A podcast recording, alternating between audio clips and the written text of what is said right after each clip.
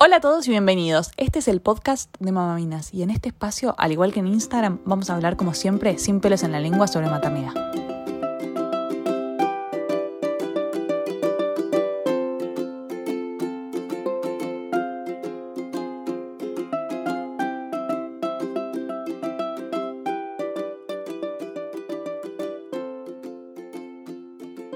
Hola, hola, estoy acá en yo no me acuerdo qué número de podcast es, este será el número 5, creo, o 6. Eh, no lo sé porque los voy grabando y después los voy subiendo intercalado. Y hoy es un podcast muy especial y estoy segura que les va a copar a la mayoría porque estoy entrevistando y hablando con Lupis Tiner. Ella es. Em, ¿Cómo decimos, Lu? Yo diría que soy consultora de sueño. No me gusta mucho eh, coach, a mí me gusta hablar más de consultoría de sueño.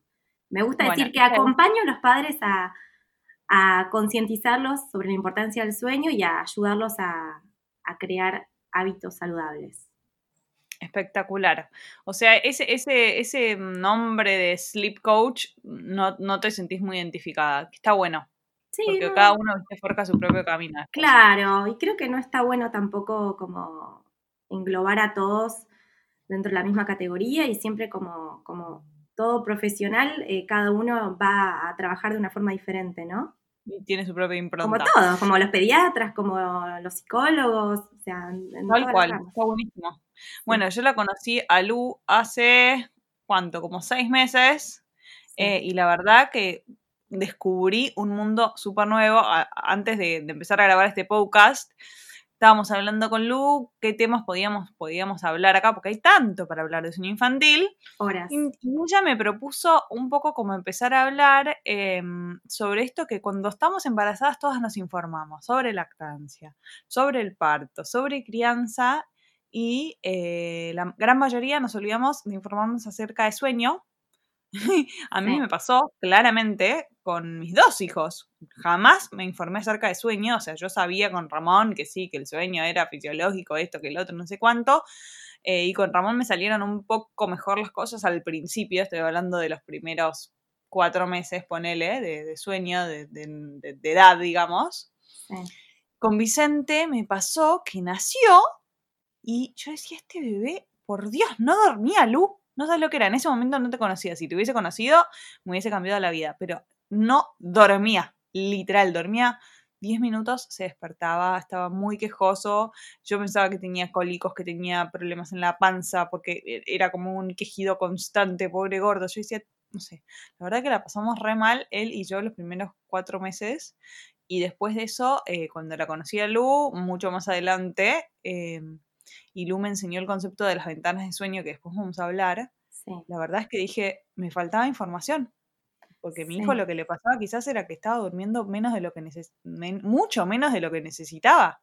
Y yo no lo estaba ayudando tampoco a, dormir. Claro, claro. Es que yo creo que está bueno informarse. Siempre digo que la información es poder y que, son herramientas que uno tiene que tener a disposición. Y que, bueno, quizás cuando, cuando las mujeres están embarazadas reciben muchos consejos, eh, y está bueno prepararse para todo, o sea, me parece fundamental prepararse para el parto, para la lactancia, me parece importantísimo, incluso, incluso yo siempre cuando hablo con embarazadas les recomiendo que consulten con poricultora porque, no sé, por lo menos para mí fue esencial para mi lactancia. Y creo que está buenísimo informarse sobre el sueño porque realmente no sabemos nada sino las mamás primerizas y muchas veces nada y después todo, todo el mundo alrededor nos dice cosas eh, totalmente contradictorias entre sí y ya no sabes a quién hacerle caso, si a tu suegra, si al pediatra o si a, no sé, una nota una revista. Eh, Pará. Sí. perdón, es que estamos grabando esto en, cuarentena, claramente, y la escucho un poco bajito. ¿A mí? ¿Estás lejos del micrófono, de la compu, de lo que sea? A ver, ¿ahora? Ahora te escucho mucho mejor. Ok, me, me estoy acercando al micrófono. Ah, bien. Em, no, es clave, es clave, es clave todo esto que estás diciendo, más, más que nada porque para mí con el sueño pasa lo mismo que pasa con, la poricultora, por ejemplo. Sí. Que si uno no se informa y no tiene como un referente, viene la enfermera y te dice, no, mami, dale cinco minutitos de un lado y cinco del otro. Claro. El pediatra te dice, no, tenés que darle, no sé, tres minutos y tres minutos. Después viene una puericultora de turno del sanatorio y te dice una cosa, después otra, y después vos ya no sabés qué hacer. Bueno, con Claro. los sueños creo que pasa más o menos lo mismo. Uno sigue el consejo de tu mamá que te dice, eh, no sé, manténlo despierto, hijito, así después duerme bien a la noche. Tu abuela te dice, no sé.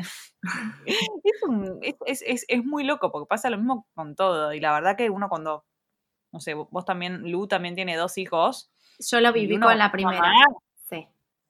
La, la- esta, eh, sí, esta incertidumbre y esto de, de- de- aparte de empezar a buscar respuestas y, y me pasaba que yo no, no podía entender por qué tampoco ella lograba descansar, porque me pasaba algo similar a lo tuyo en, en mi primera experiencia con la maternidad y fue un poco a partir de ahí que se, desper- se despertó todo este, este, este interés y esta curiosidad que yo tenía y bueno, y ahí empezó todo, ese fue como el nacimiento de todo y un poco es como que yo siempre me acuerdo y nunca me voy a olvidar ese preconcepto que yo tenía de, bueno, pero un bebé cuando tenga sueño se va a dormir, que no sé por qué, Claro. eh, viste, bueno, se va a dormir y aparte eso te dice, bueno, sí, cuando tenga sueño se va a dormir. Y en realidad, eh, el- en el sueño eh, es muy importante la participación activa de los padres, en generar, Porque, a ver, contanos eso. en yo generar tampoco lo claro. porque, porque, o sea, es muy raro que un bebé por sí solo se quede dormido, a menos que esté exhausto o que sea por ahí un bebé muy chiquitito, un recién nacido, que viste que están muy adormilados, especialmente en las primeras semanas de vida, porque tienen melatonina en sangre, que, que es la que nosotros les pasamos a través de la placenta y prácticamente la primera semana están dormidos. Y yo siempre digo que la naturaleza sabia por algo lo hace, ¿no? Porque tenemos que recuperarnos. Pero a partir de esa primera semana de vida, que es cuando empiezan a pasar un poquitito más tiempo despiertos eh, y que ya eh, esto empieza de a poco a complicarse el tema del sueño, es cuando nosotras, como mamás o, o los papás, deberíamos participar activamente en generarles eh, condiciones favorables para dormir, en ayudarlos a dormir, en llevarlos a dormir antes de que se sobrecansen. Entonces, no estar como esperando que ellos solitos se terminen quedando dormidos en ese sentido. Digo, como que a mí siempre me gusta decir que, claro, como que a los bebés se los lleva a dormir eh, cuando son bebés y después a los niños cuando son más grandes también se los lleva a dormir, porque también muchas veces me cuentan, ya de, de- de chiquitos de, no sé, 3, 4 años, no, no quiere dormir eh, o, no, no quiere ir a dormir a la noche. Bueno, pero la- el horario de ir a dormir o el momento de ir a dormir lo determinan los padres. Eh, y nosotros somos quien tenemos que estar en esa situación de llevarlos, hablar con ellos, anticiparles, llegó la hora de dormir, armarles las rutinas, relajarlos. Y eso es, esa digamos que es nuestra responsabilidad. Entonces creo que está bueno informarse porque después, de alguna manera, que, a ver, primero, ¿por qué todo esto es tan importante? Porque, a ver, eh, la alimentación es una necesidad fisiológica y vital, y el sueño también. Entonces, Eso es muy loco porque nadie lo Claro, tiene mucho en nadie cuenta. lo tiene en cuenta. Y también para los adultos un poco eso está como ahora, este, Súper. sí. Bueno, Y- recién ahora hay un poco más de información sobre Sí. el sueño, que incide, pero, pero yo la verdad es que jamás había reparado en el tema del sueño hasta que no fui mamá y no, cuando, cuando esas épocas que dormís muy, muy mal, sí. te das cuenta del impacto negativo que tiene la falta de sueño en todo, en tu alimentación, en tu humor, en tu- a mí se me, se me dispara con dolores de cabeza, Sí. con irritabilidad. Y a mí también, como charlar con vos, me sirvió un montón darme cuenta que eso mismo. Me acuerdo que vos una vez me pusiste un ejemplo que fue muy claro que se los voy a contar. em, que fue, viste, cuando que, que vos me decías lo de la melatonina, ¿no? Porque los bebés Sí. como segregan melatonina, creo que el pico de melatonina es entre las 7 y las 9 de la noche, ¿no? Claro, sí. La melatonina es la hormona del sueño, ¿no? Que, que sube, sube, sube, sube y, a- y ayuda a que los bebés se duerman. Exacto. Entonces estábamos hablando un poco de los horarios eh, para que mis hijos se vayan a dormir y ella me decía, vos no te pasa los días que estás muy cansada, que por ahí un montón de cosas, que tipo 7, 8 de la noche si tenés que salir a comer afuera a algún lugar, decís, estoy muy cansada y tengo mucho sueño, me quiero quedar en mi casa. Y después cuando llegás a la comida, tipo, se te pasa el sueño y decís, ah, no estaba tan cansada, se me fue el sueño, bueno, eso mismo. O sea, como que te pasás de revoluciones, te pasás de vueltas y después te cuesta más dormirte.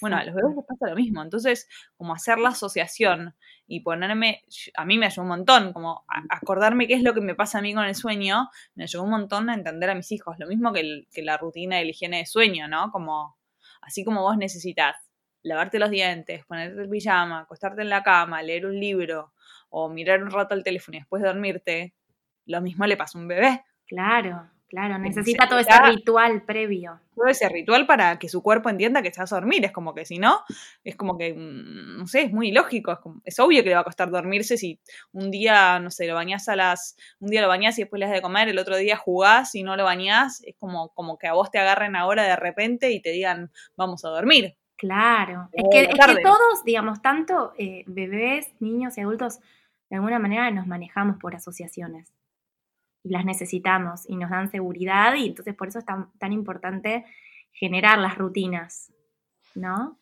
Clave, para mí, para mí la rutina es algo clave, pero bueno, hay familias, viste, que les cuesta como adoptar las rutinas. Yo soy una persona que soy re rutinaria porque a mí me ayuda, porque siento que a mis hijos los ordena, y yo también soy de esas mamás y a las 9 de la noche necesito tener un tiempo para mí porque si no realmente colapso.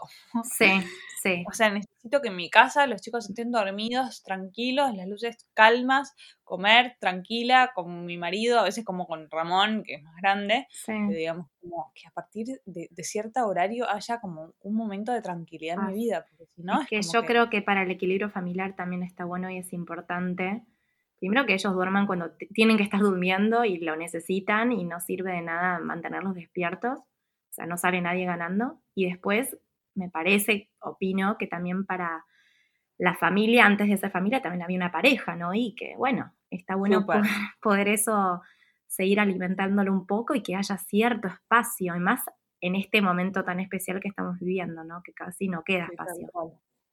Bueno, para, ya que lo mencionaste, vamos un poco a esto de, los, de los tres grandes mitos con Lu, decidimos en este podcast y ella me sugirió, que es la experta, hablar de estos tres grandes mitos que hay en torno al sueño infantil, ¿no? Desde un recién nacido hasta un, chico de, no sé, seis años, ¿no? Sí, sí. El, primer mito es el típico que se escucha por todos lados, que es eh, déjalo que no duerma siesta, así está más cansado a la noche y duerme más horas. Como el concepto de tratar de que tu hijo mantenerlo despierto durante el día para que después, a la noche, duerma supuestamente mejor y se duerma antes y más rápido. Exacto. ¿Qué es lo que pasa con esto, Lu? ¿Por qué es un gran mito? No, es un gran mito porque, a ver, privar a un bebé de descansar regularmente durante el día, que es lo que necesitan, porque necesitan descanso durante el día, lo único que va a generar es que, es que esté mucho más irritable, la tarde-noche, eh, que esté sobrecansado. Y además a nivel hormonal, lo que, lo que va a segregar su cuerpo es cortisol, que es la hormona en respuesta al estrés. Y gracias a ese nivel que tenga de cortisol, le va a resultar muy difícil que su cuerpo se pueda relajar quedarse dormido. Entonces ya incluso entraría en un estado que le podemos llamar un estado de hiperactividad. Y es ese estado en el cual vos lo ves a tu bebé y vos encima decís, pero si no tiene sueño, y en realidad es que está como, como se le dice pasado, el efecto que le produce esto es un efecto similar al que a nosotros los adultos nos produce tomarnos un café, ¿viste? que quedamos como hiperactivos también. Eh, entonces, la verdad es que eh, hay que ayudarlos a que durante el día descansen. Yo siempre digo, eh, hacer lo posible para que un bebé duerma cuando tiene que hacerlo sin superar sus ventanas de sueño. Pero también es importante guiarse por las señales de sueño. Entonces, ¿qué quiere decir esto? ¿Qué sería lo del concepto de la ventana de sueño? Es, muy interesante este concepto. Súper interesante. Muy. Bueno, es el tiempo máximo que un bebé tolera despierto según obviamente su edad, porque a medida que van creciendo van tolerando más tiempo despiertos o sea, un bebé, por ejemplo, de menos de un mes, en general podríamos decir que tolera entre, no sé, 45 minutos y una hora, una hora y cuarto de tiempo despierto, que yo creo que ese dato es importantísimo. Si yo lo hubiera sabido con mi primera hija, me hubiera evitado muchos, muchos este, disgustos con el tema del sueño. Porque Yo ni te cuento. Sí, porque la tenía todo el día irritable, me costaba después volverla a dormir, y era porque estaba muy sobrecansada y le costaba poderse dormir porque permanecía muchas horas despierta. Entonces, eh, la idea sería tratar de llevar al bebé a dormir antes que se superen estos tiempos máximos. Pero también, como siempre digo, los bebés no son máquinas, no son todos exactamente iguales. Entonces está bueno guiarse por las señales de sueño. Entonces tratar de combinar ambos factores, ¿no? Y, tenerlos en cuenta. Entonces tratar de encontrar siempre las señales de sueño iniciales, las primeras, y no solamente estar atentos a las tardías, como por ejemplo la irritabilidad, cuando ya llora el bebé, cuando no está para, no, tolera nada. Entonces, todas esas son señales de sueño tardías. Y también ahí, ya que estamos con los mitos, muchas veces pasa, y esto me lo cuentan un montón de, mamás, situación típica que están, no sé, en un asado familiar y ellas saben que su bebé necesita ir a dormir en, en momento X porque están atentas a las señales de sueño. Bueno, porque ya saben, lo tienen claro, y viene un, no sé, un amigo, un familiar, si tu bebé está bárbaro, no, está a 10 puntos, déjalo, ¿para qué lo vas a llevar a dormir? Se está perdiendo, se va a perder esta reunión. Y en realidad, después lo único que va, que va a pasar es que el bebé va a permanecer despierto, despierto, despierto, después ya ahí sí, va a entrar en esta situación de irritabilidad, va a llorar, la mamá se va a ir desesperada a dormirlo, no lo va a poder dormir y entramos como en toda en esta rueda que lo único que genera es em, después incomodidad en el bebé porque no lo ayudamos a que tenga un buen descanso. O sea, yo me acuerdo que vos me dijiste, me dijiste una frase que era como un ojo en el reloj y un ojo en tu hijo, como que hay que estar atento a ambas cosas, ¿no? Claro. sin volverse obsesivos, sin volverse obsesivos, pero, ponele, pero eh, la verdad es que estar atenta a ambas, ambas cosas te va a permitir también que tu bebé esté de mejor humor y vos también estás más tranquila porque la verdad es que cuando un bebé está irritable de sueño, no es muy agradable después eh, el resto. Entonces. yo me acuerdo que con Vicente, te juro, Lu, yo pensaba, o sea, yo me acuerdo ahora y yo pensaba que él tenía cólicos y ahora lo que me claramente me doy cuenta es que lo que le pasaba pobre es que no dormía lo que necesitaba, entonces estaba como todo el tiempo irritable porque estaba como o cansado o pasado de sueño o Exacto. No y me pasa muchísimo. 100%, ¿entendés? Porque yo me acuerdo que yo decía, no, este chico no, tipo, como que Vicente no aguanta despierto, como no aguanta, no, no duerme, no sé qué, y yo por ahí ahora que pienso es, por ahí yo no le generaba las condiciones como más óptimas como para que él duerma, por ahí yo, él se queda dormido, no sé, conmigo a UPA en la teta y yo lo ponía cerca, en el sillón cerca y estaba Ramón jugando al lado y por ahí le gritaba y él se despertaba, ¿entendés?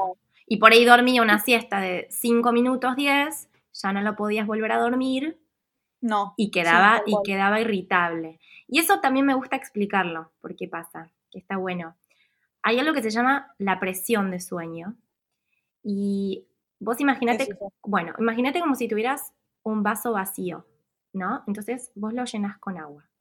Cuando el vaso está completamente lleno, podríamos decir que la presión de sueño ya llegó a su punto máximo, es decir, que la ventana de sueño ya también está completa y que entonces tu bebé está listo para ir a dormir en ese momento, que es como, es como su momento perfecto. Y también yo le digo como ese momento en el cual nos subimos a su ola de sueño y que lo llevamos a dormir y que va a ser todo muy amigable y fácil.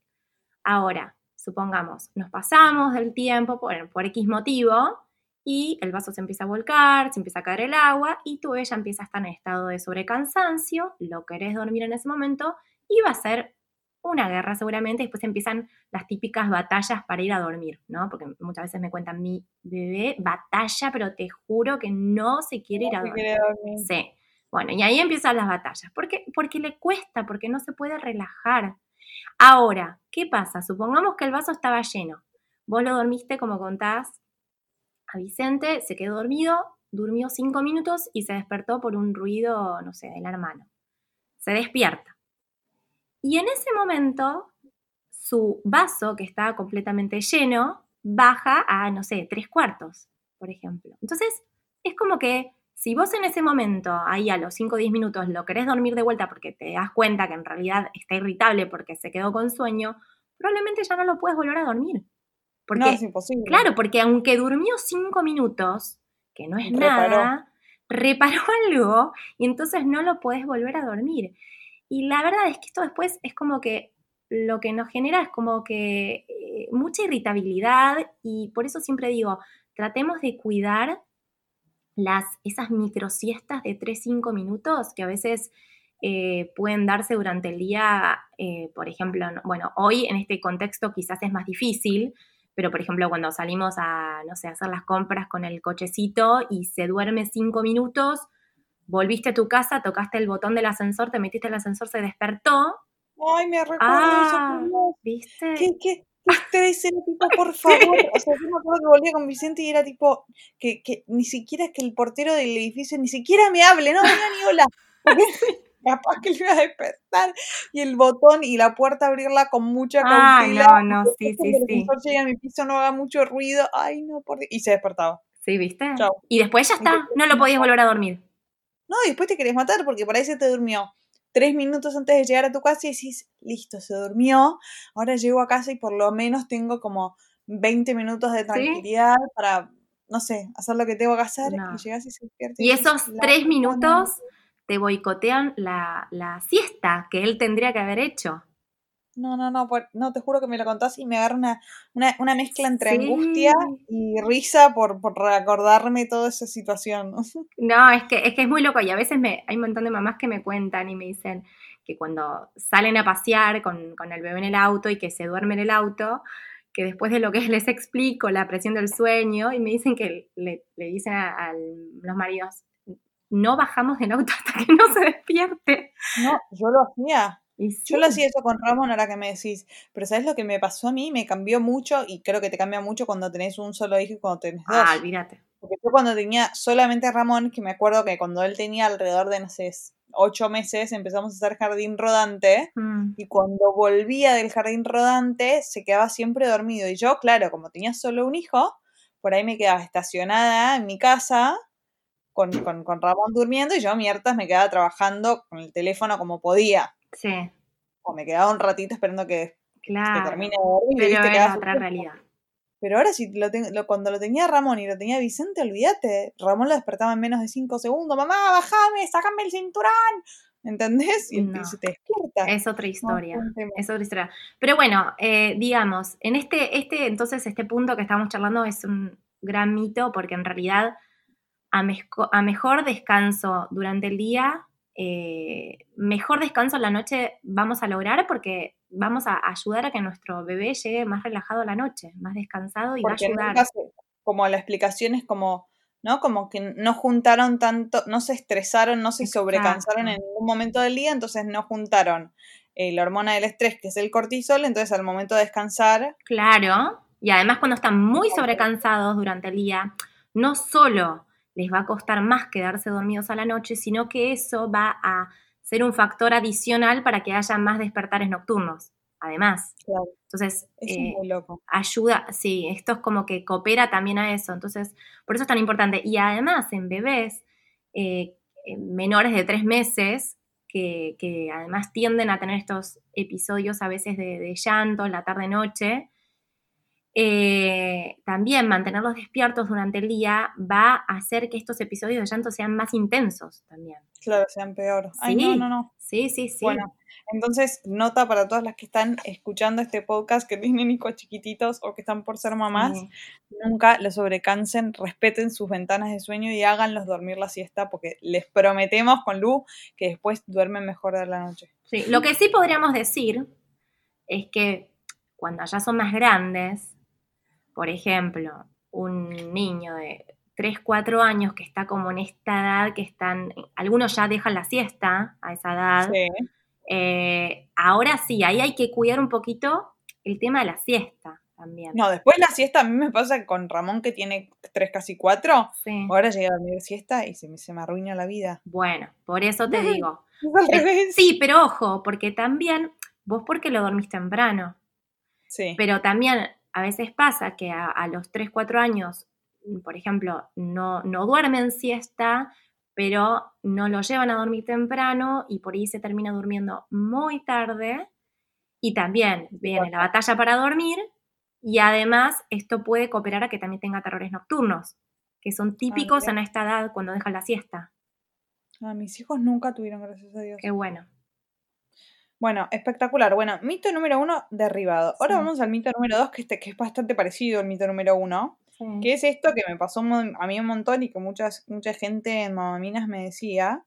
Que acostalo más tarde, porque yo decía que Vicente se levantaba muy temprano, acostalo más tarde, así se levanta más tarde. Sí.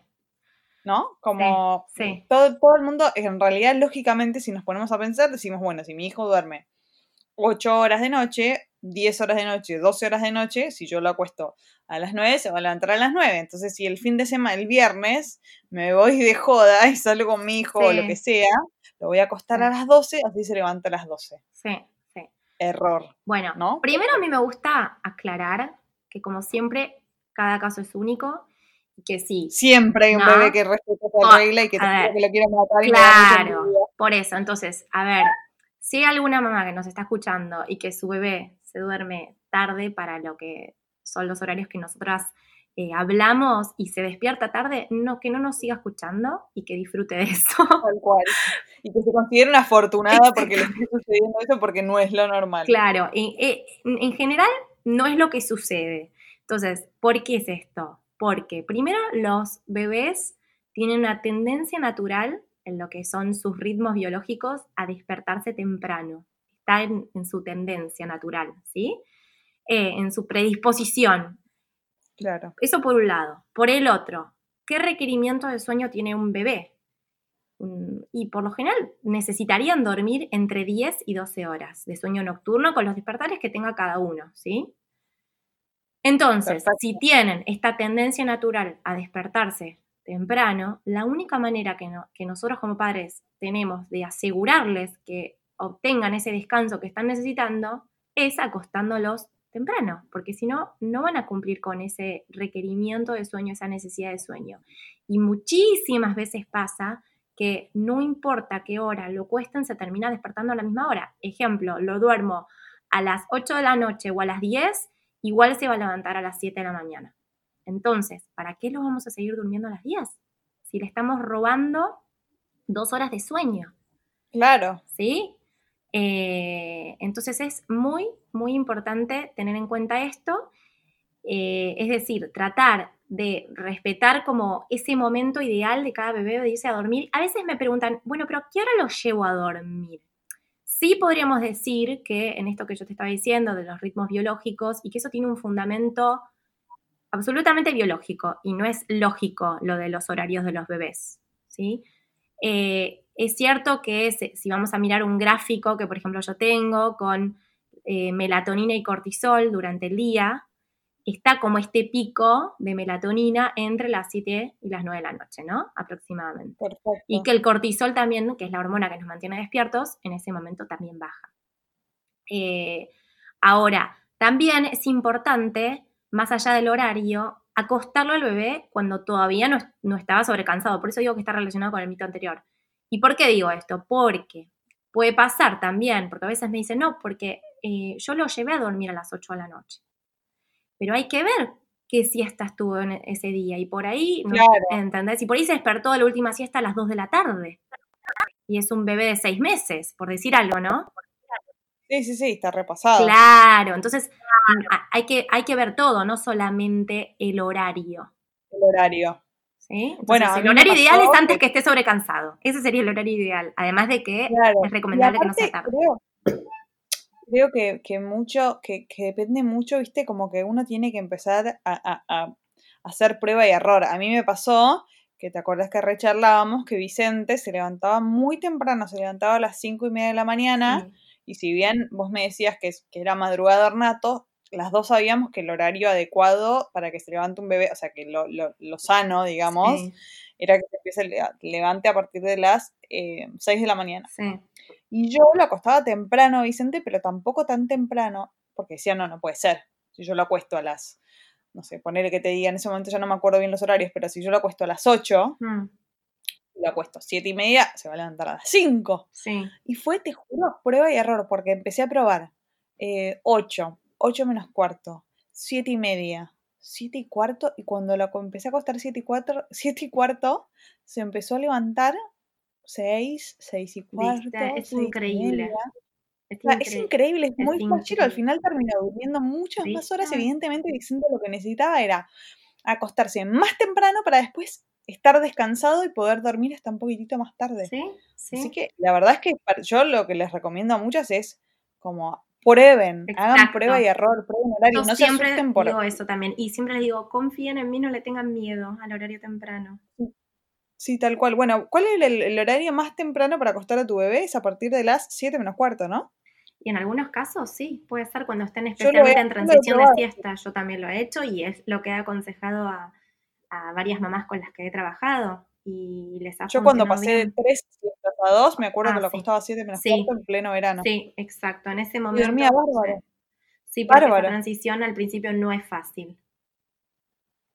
No, porque están muertos, están muy cansados. Entonces, al final, lo que, lo que tenemos que entender todas es que no sirve de nada estirarle, ponerle que te diga media hora más su sueño, porque no, porque no lo voy a dormir a las 7 de la tarde, porque después lo único que vas a generar es un bebé que llega a la hora de dormir muy, muy, muy, muy cansado y pasado de sueño y hasta quizás le cuesta más dormirse y después tiene más despertares y hasta se levanta más temprano. O sea, como que las consecuencias de mandarte esas micro cagadas Claro. Y por suerte, y, y- Son- y- y la verdad que en este tema, y como en realidad todo lo que tiene que ver con la crianza, tratar un poco de hacer oídos sordos a las opiniones, especialmente las no pedidas, ¿no? Porque siempre va a pasar que te va a decir una amiga, que te va a decir una, un familiar, no, pero vos acostalo más tarde. Y cada mamá sabe qué es lo que necesita su bebé. ¿Viste? Entonces, o, bueno, me parece que está bueno escuchar al instinto materno de cada una, que es el- lo que nos va a guiar en esto. No, no, no, es que es 100% así. El instinto materno, mirarlo a tu hijo Sí. y también tener toda esta información para poder actuar con tu, intis- como, con tu intuición Sí. sin miedos, ¿no? Porque por ahí Exacto. muchas mamás, estoy segura que ven a sus hijos alrededor de las siete y media de la tarde cansados y con sueño y por ahí, por una cuestión, no sé, de, de, de, de- pensamientos y de tener esos, esas- esos conceptos erróneos en la cabeza, no los acuestan temprano porque... Bueno, cuesta también mucho, en Argentina cuesta mucho también por un tema cultural. Eh, porque acá la gente tiende a dormirse muy tarde, los adultos, sin ir más lejos, o sea, los programas de prime time, Tinelli en su momento no empezaba a las 11 de la noche, no me acuerdo, pero yo ni ahí llegaba. O sea, yo siempre decía, ¡qué locura! Pero si la gente igual se tiene que levantar e ir a trabajar al día siguiente. De todas maneras, Es, una- sí, es verdad que tenemos un- sí, eso está una cuestión cultural. terrible. Eh, y además, ya que estamos tocando este tema, también es muy saludable para adultos y para niños, por ejemplo, irse a dormir varias horas después de haber, de haber cenado. Y también acá está esta costumbre de cenar tarde e irte a dormir eh, casi instantáneamente. Es una locura, es una locura y yo de eso me acuerdo cuando era muy chica, que yo tenía familia en Estados Unidos, Sí. me acuerdo que comían a las 7 de la tarde y yo era readolescente, tenía, no sé, 23 años. Me acuerdo que estuve un- un tiempo largo con ellos y yo decía, qué ridícula esta gente, por Dios. Comen a las 7 de la tarde y después se van a dormir a las 10 de la noche. ¿Por qué no comen a las 9 y se van a dormir a las 10? Claro. Y ahora que me pasó a mí, y hacerlo por mis hijos, porque también, viste, como entre Sí. que los baño temprano. Sí. Ahora, por ejemplo, precisamente en este momento, en junio, en cuarentena, los baño, les doy de comer a las seis y cuarto, seis y media los baño, y siete, siete y cuarto están los dos como casi dormidos. Impresionante. Entonces yo, ¿qué me pasa? Siete y media, ya tipo, ya como ya es de noche, estoy en medio del campo, tengo ganas de dormir y tengo ganas de comer. ¿Y cómo es ahora? Claro, bueno, Y yo, mi cuerpo, las ya igual yo venía muchos meses, ¿no? Acostumbrándome, pero ¿cuánto mejor es? Sí, totalmente, es muy bueno, es súper bueno. De todas No, no, no, formas, es como que siento que igual está bueno también que aclaremos que ahora porque estamos en cuarentena y que en general eh, la mayoría de los padres están en casa, siempre están las excepciones según el, el rubro en el que trabajen que tengan que salir, ¿no es cierto? Pero en Sí, la vida normal también deberíamos aclarar que hay muchísimos casos de mamá o papá que llegan tarde del trabajo. Y ese es un, claro, y ese es un tema porque obviamente, obviamente que eh, mamá y papá quieren estar con su bebé y no llegar y que estén dormidos. Entonces, ese también es un tema, por eso es importante también en ese sentido revisar cada caso y ver eh, cómo se puede llegar a generar una rutina como para que compartan cierto tiempo con mamá y papá. Y también se podría hacer, yo siempre propongo, eh, como quizás un cambio de enfoque y pensar en algunos casos en los que se pueda, quizás intentar compartir más tiempo en la mañana, porque normalmente a la mañana es el momento en el cual los bebés mejor humor tienen, Mejor humor. sí, están mucho más receptivos.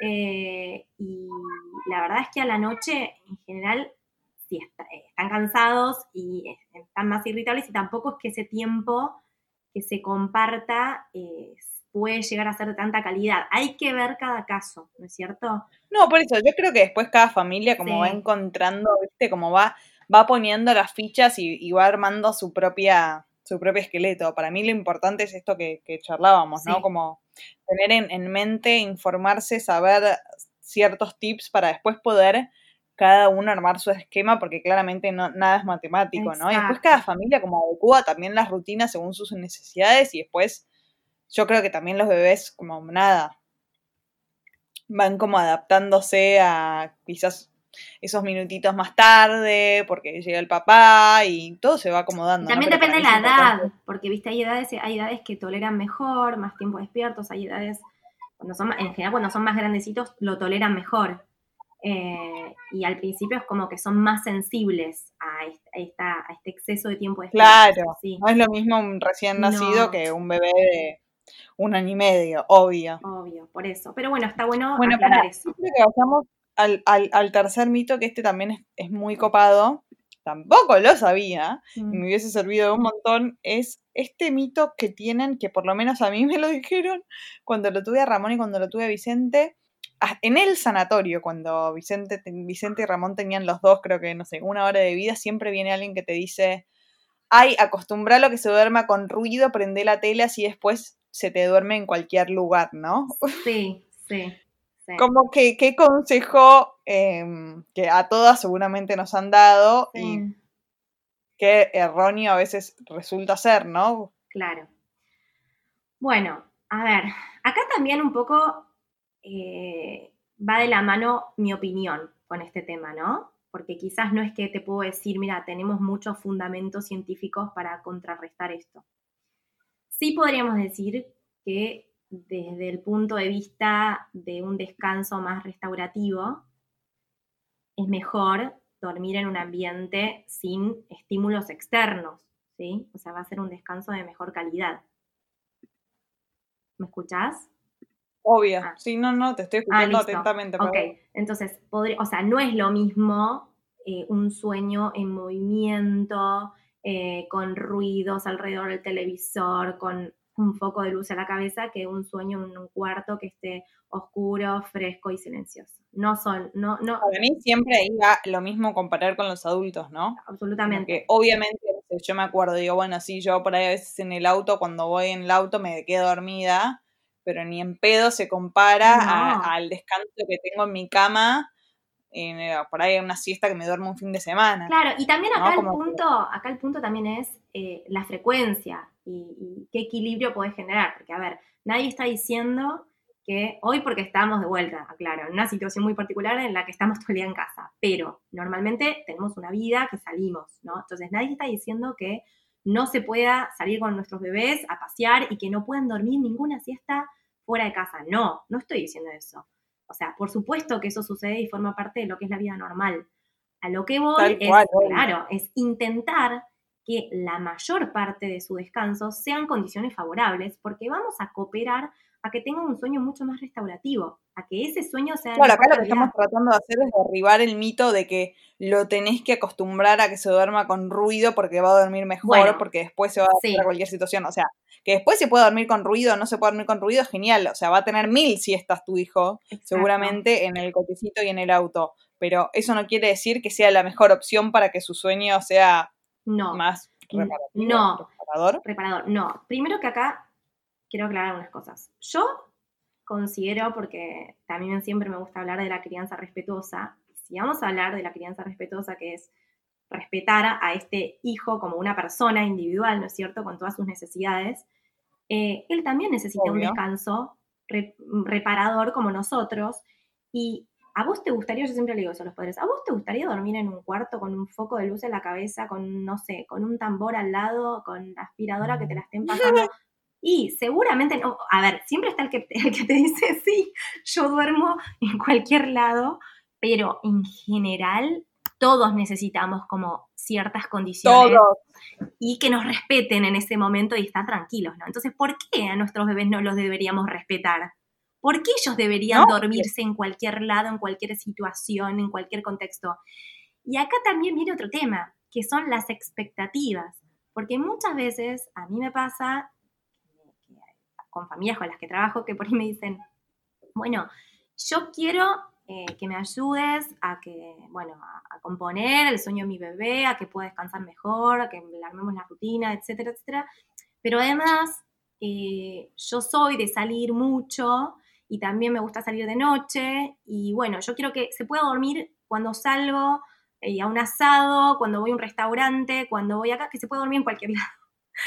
Y la verdad es que yo siempre soy muy clara y digo, yo yo no te puedo prometer eso, porque yo no hago magia. Y porque no le podemos demandar un bebé que se duerma en cualquier contexto, en cualquier situación, de la misma manera que en su casa. Tenemos que entenderlo, tenemos que entender que nuestros bebés se estimulan con el entorno, que todo les llama la atención, que no quieren perderse la diversión, no quieren perderse este mundo que es demasiado entretenido para ellos y que entonces pensar que si vamos un asado con el bebé y estamos en la mesa comiendo charlando y lo agarramos y decimos, bueno, listo, que se duerma aquí y ahora bajo estas condiciones, y mi bebé no se duerme y nos frustramos, en realidad no está bueno. Es mejor pensar, si vas a un asado con tu bebé, que lo más probable es que a tu bebé le cueste mucho dormirse ahí. También depende de la edad, depende de varias cosas, ¿no? Pero lo más probable es que le cueste, y por una razón muy obvia, que es porque se va a estimular y porque va a estar entretenido y porque no es lo mismo que dormir en casa. Ahora, ¿qué es lo que yo recomiendo? Yo casi siempre lo que les digo es, si salen a, pasear o, a eventos sociales, tratemos de igual respetar dentro de todo las siestas que tenga que hacer cada bebé según su edad. Donde estén. Entonces, no sé, tenías justamente un asado, una cena o lo que sea, bueno, una cena eh, quizás es diferente porque es justo el horario de dormir a la noche, pero ponele que tienes un almuerzo. Y bueno, vas allá al almuerzo y en el momento en el cual vos sabes que tu bebé necesita dormir, lo que podés hacer es quizás un pequeño esfuerzo, te levantás de la mesa, te corres un poquitito, te vas a algún lugar que sea un poco más tranquilo. más tranquilo para ayudarlo a tu bebé, porque si no es como que le demandas algo que a él le cuesta mucho y lo ayudas a dormirse ahí. Claro, y de paso, tu bebé descansa, va a estar después de mejor humor cuando se despierte, vos tenés ahí por ahí 35 minutos para comer un poquito tranquila y después se repuso tu bebé. Pero de esa forma como que, sí. tal cual. Que yo lo pienso también como lo mismo que hablábamos al principio del podcast, ¿no? Como, no sé, te pongo el ejemplo pelotudo, pero yo soy una mira a mí me cuesta un montón dormirme, ¿no? Qué feo que es cuando, no sé, por ahí estás en un lugar, eh, no sé, qué sé yo, en un colectivo, en un viaje largo, en auto, y te tenés que dormir porque sabes que tenés que descansar, en un avión, en lo que sea, y por ahí no te podés dormir. A mí me cuesta mucho dormir en una situación que no sea ah, eh, la, de mi casa, ¿no? Y quizás hay bebés que les pase lo mismo, o sea, que les cueste conciliar el sueño fuera de su entorno conocido, ¿no? Entonces... Sí. Sí. Em, Igual también, también hay que ver cada caso, porque también me ha pasado que mamás me dicen, no, porque primero no comparen sus hijos con los otros, les pido por favor, que no está bueno. ¿No? Pero a veces me dicen, no, porque el bebé, mi amiga, a cualquier lado que vamos, llegamos y siempre se duerme. Bueno, hay que ver qué es lo que está pasando después en casa. Porque por ahí es un bebé que viene a estar despierto un montón de horas Claro, y salió a la calle y se quedó dormido instantáneamente porque nada más, porque está exhausto. Entonces, bueno, también había una cosa, Lu, que no me acuerdo, pero yo me acuerdo que me lo, me lo, lo reescuché con, con, que es re normal, que los bebés cuando, cuando, son muy, muy, muy chiquititos y los llevas a un entorno donde hay mucho ruido, se duermen como para autoprotegerse, ¿no? Se llama el sueño de estado protector, que es ese, ese, ese sueño que se da, como vos decís, esa típica situación que vas con un bebé a, un restaurante lleno de ruidos y estímulos o, bueno, un shopping y que se duermen profundamente y en general es una siesta bastante larga. Y, para protegerse de todo Exacto, es para protegerse de, toda esa sobreestimulación. Se le llama sueño de estado protector y que en general después pasa que vuelven a casa y que en casa les cuesta que se duerma por ahí y entonces dicen, uy, pero para, entonces se ve que necesita descansar en un ambiente como ese para que se duerma más fácil. No, en realidad es que ese fue un sueño de estado protector para el bebé, porque no podía es muy loco. Sí, lidiar más con toda esa estimulación externa que estaba recibiendo. Claro, bueno. Bueno, Lu, creo que, ah, que tocamos estos tres pilares que son súper importantes para que cada mamá se lo pueda llevar a su casa, analizar, observar a su bebé, quizás hacerse un replanteo y replantear algunos temas que tengan ahí para organizar para poder ayudar al sueño del bebé, ¿no? Porque no es que, obviamente, que todos sabemos eh, que el sueño es, una, es, que es, algo fisiológico que se va eh, madurando a través del tiempo, pero nosotros, como vos dijiste al inicio del podcast, como padres, podemos ajustar y ayudarlos en ciertas cuestiones para que ese sueño eh, sea mejor, Exactamente podemos promover un buen descanso. Gracias a vos. Gracias, gracias por estar acá. Eh, les recuerdo a todas, ella es, em, la encuentran en Instagram, arroba lu-pistiner. Em, da talleres espectaculares, que yo me quedé con muchas ganas, eh, para, para mamás eh, de bebés con edad de 0 a 4 meses. Así que si estás embarazada o tenés un bebé chiquitito, te súper recomiendo el taller que da Lu de sueño. Em, y bueno, nada, vayan a su cuenta para aprender más sobre sueño infantil, para, para mm, no sé, ayudarlos a sus bebés y a ustedes, porque el sueño es algo tan importante. Sí, y compártanlo con sus amigas. Me encanta cuando me dicen, el otro día una, una, una chica me dijo, cada vez que una amiga queda embarazada, lo primero que le digo es seguir a en Instagram. me causó mucha gracia. Pará, yo te juro que también, Lu, yo te lo dije el otro día. Yo te dije, si yo llevo a tener un tercer hijo, lo primero que voy a hacer es tu taller de sueño de 0 a 4 meses. Lo sé. Es que, mira, te voy a decir algo. Yo creo que tener información sobre el sueño para poder eh, ayudar a nuestros bebés a descansar mejor es como uno de los secretos mejores guardados de la maternidad. Tal cual. Sí. Es que, es que eso sí, es que una madre, es que una madre y con un bebé bien dormido dentro de los parámetros que es el sueño del bebé, que claramente no es de corrido, porque mucha gente piensa que, que un bebé duerma bien significa que duerma de corrido, es, es otra historia, es una mamá mucho más feliz, es un bebé mucho más feliz, es una maternidad muchísimo más llevadera que la que, la que no sé, nos toca, me tocó a mí, por ejemplo, con Vicente, que fue una patada en los huevos. Sí. Qué mala que soy. Bueno, ya vas a tener el tercero y vamos a ver cómo te va. Sí, sí, es que llega. Eh, pero bueno, Lu, gracias por todo. Em, nos vemos en, en, Instagram por ahí, quizás en algún otro podcast hablando de sueño, que es un tema súper interesante. Muchas, muchas gracias. No, por favor, a vos, gracias. Beso a todas. Gracias por escucharnos. Esto fue Mamaminas el podcast. Si este episodio te gustó, no dudes en compartirlo con quien creas que le puede interesar. También nos puedes encontrar en las redes, como siempre, en Instagram, en arroba mamaminas, con doble M en el medio.